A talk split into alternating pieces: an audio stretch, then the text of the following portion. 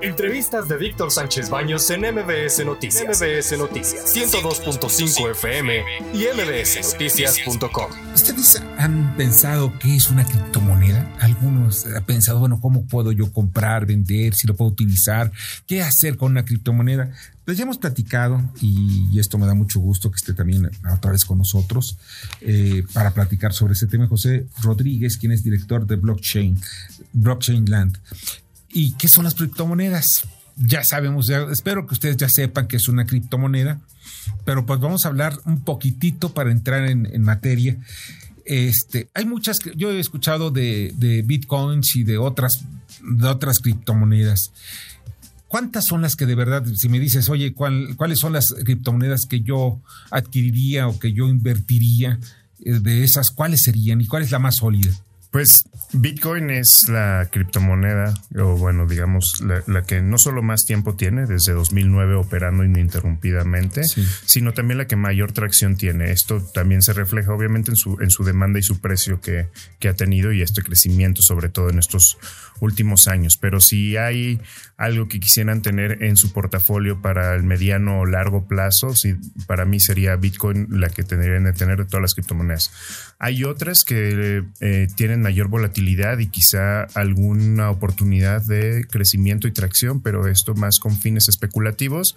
Pero también hay algunos proyectos y diferentes criptomonedas que tienen eh, no solo inversionistas, sino empresas y desarrolladores interesantes que, pues nuevamente, como una inversión especulativa puede ser algo interesante que puede llegar a, por un lado, sí crecer más arriba de los mercados tradicionales, pero también lo hemos visto tener una mayor volatilidad y, incluso llegar a, decrecer, ¿no? Que, y que es ahí el riesgo que mucho se, ha dicho de las criptomonedas, la volatilidad.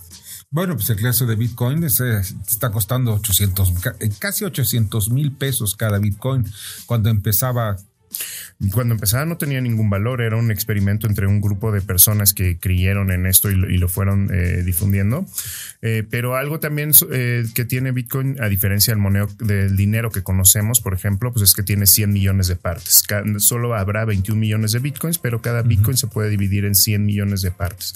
Entonces, eso, a pesar del precio, tú puedes adquirir incluso menos de un centavo de Bitcoin o transferirlo. Fíjate que me decían, dice, oye, ¿Qué, le da valor a una moneda? ¿Saben qué le da valor? ¿Qué le da valor al dólar? La confianza que le tengas en el dólar.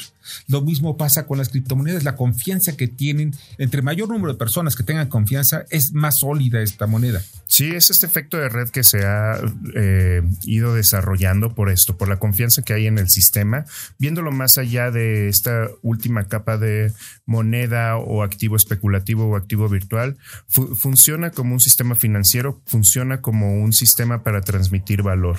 Esto puede llegar a sustituir o incluso mejorar los sistemas que conocemos, tanto de bancos, bancos centrales, sistemas financieros, y yo más bien lo veo ahí complementando los sistemas financieros que tenemos. Y mucho mencionas de eh, este efecto realmente de red. parte de lo que tiene poderoso, digamos, el dólar es que se usa en la mayoría del mundo también para el intercambio y el intercambio internacional. Cuando vayamos migrando a otras eh, tecnologías como esto, también veremos su valor variar.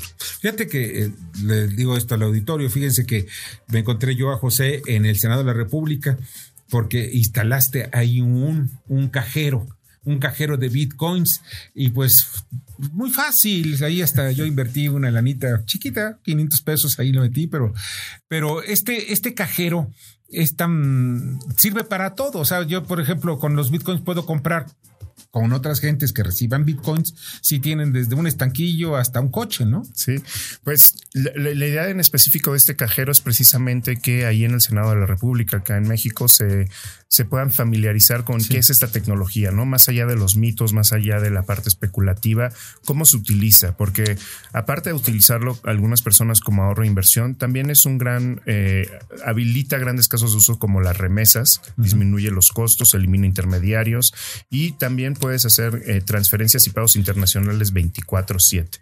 Entonces, eh, habilita las finanzas de una manera que no habíamos visto anteriormente y también eh, permite que muchas personas que quizá no hayan tenido acceso a una economía digital ahora lo tengan también. Perfecto. Oye, Bernardo Sebastián, ¿alguna pregunta? Hola, muy buenas noches.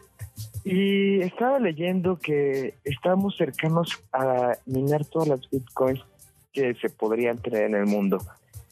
¿Qué tan cierto es eso? Y una vez que se, bueno, se tengan todas las bitcoins lineadas, lo único que falta es pensar que va a subir de precio. Podríamos eh, ver incluso eh, que llegar hasta el millón de dólares. Pues todo depende de dos cosas.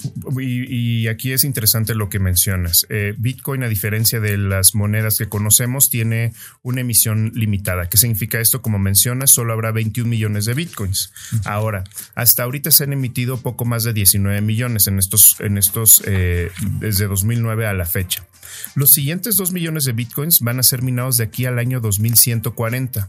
Entonces, cada vez van a ser menor la cantidad de bitcoins que se van a liberar por confirmar las transacciones. Eso es lo que se conoce como minado. Es un incentivo que da el sistema por, digamos, mantenerlo y confirmar las nuevas transacciones.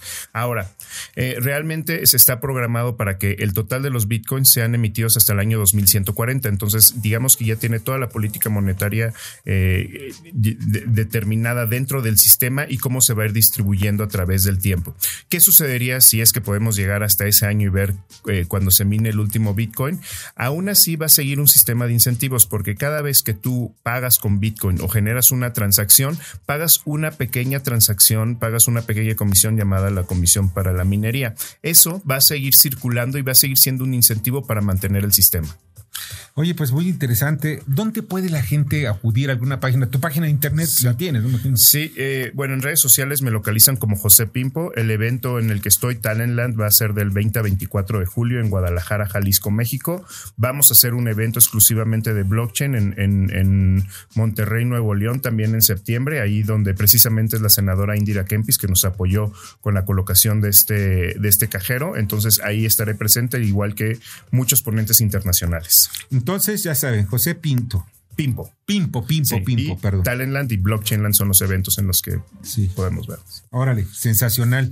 Y pues nada más ustedes googleenlo y van a encontrar ahí mucha información sobre las, las, eh, las eh, criptomonedas y fundamentalmente sobre pues este, el Bitcoin. De verdad te agradezco muchísimo que hayas estado con nosotros, José. Muchas gracias por la invitación. Muchas gracias a ti, José Rodríguez, director de Blockchain Land. Escucha a Víctor Sánchez Baños en MBS Noticias. MBS Noticias 102.5 FM y MBSNoticias.com. Lunes a viernes, 9 de la noche, tiempo del centro de México.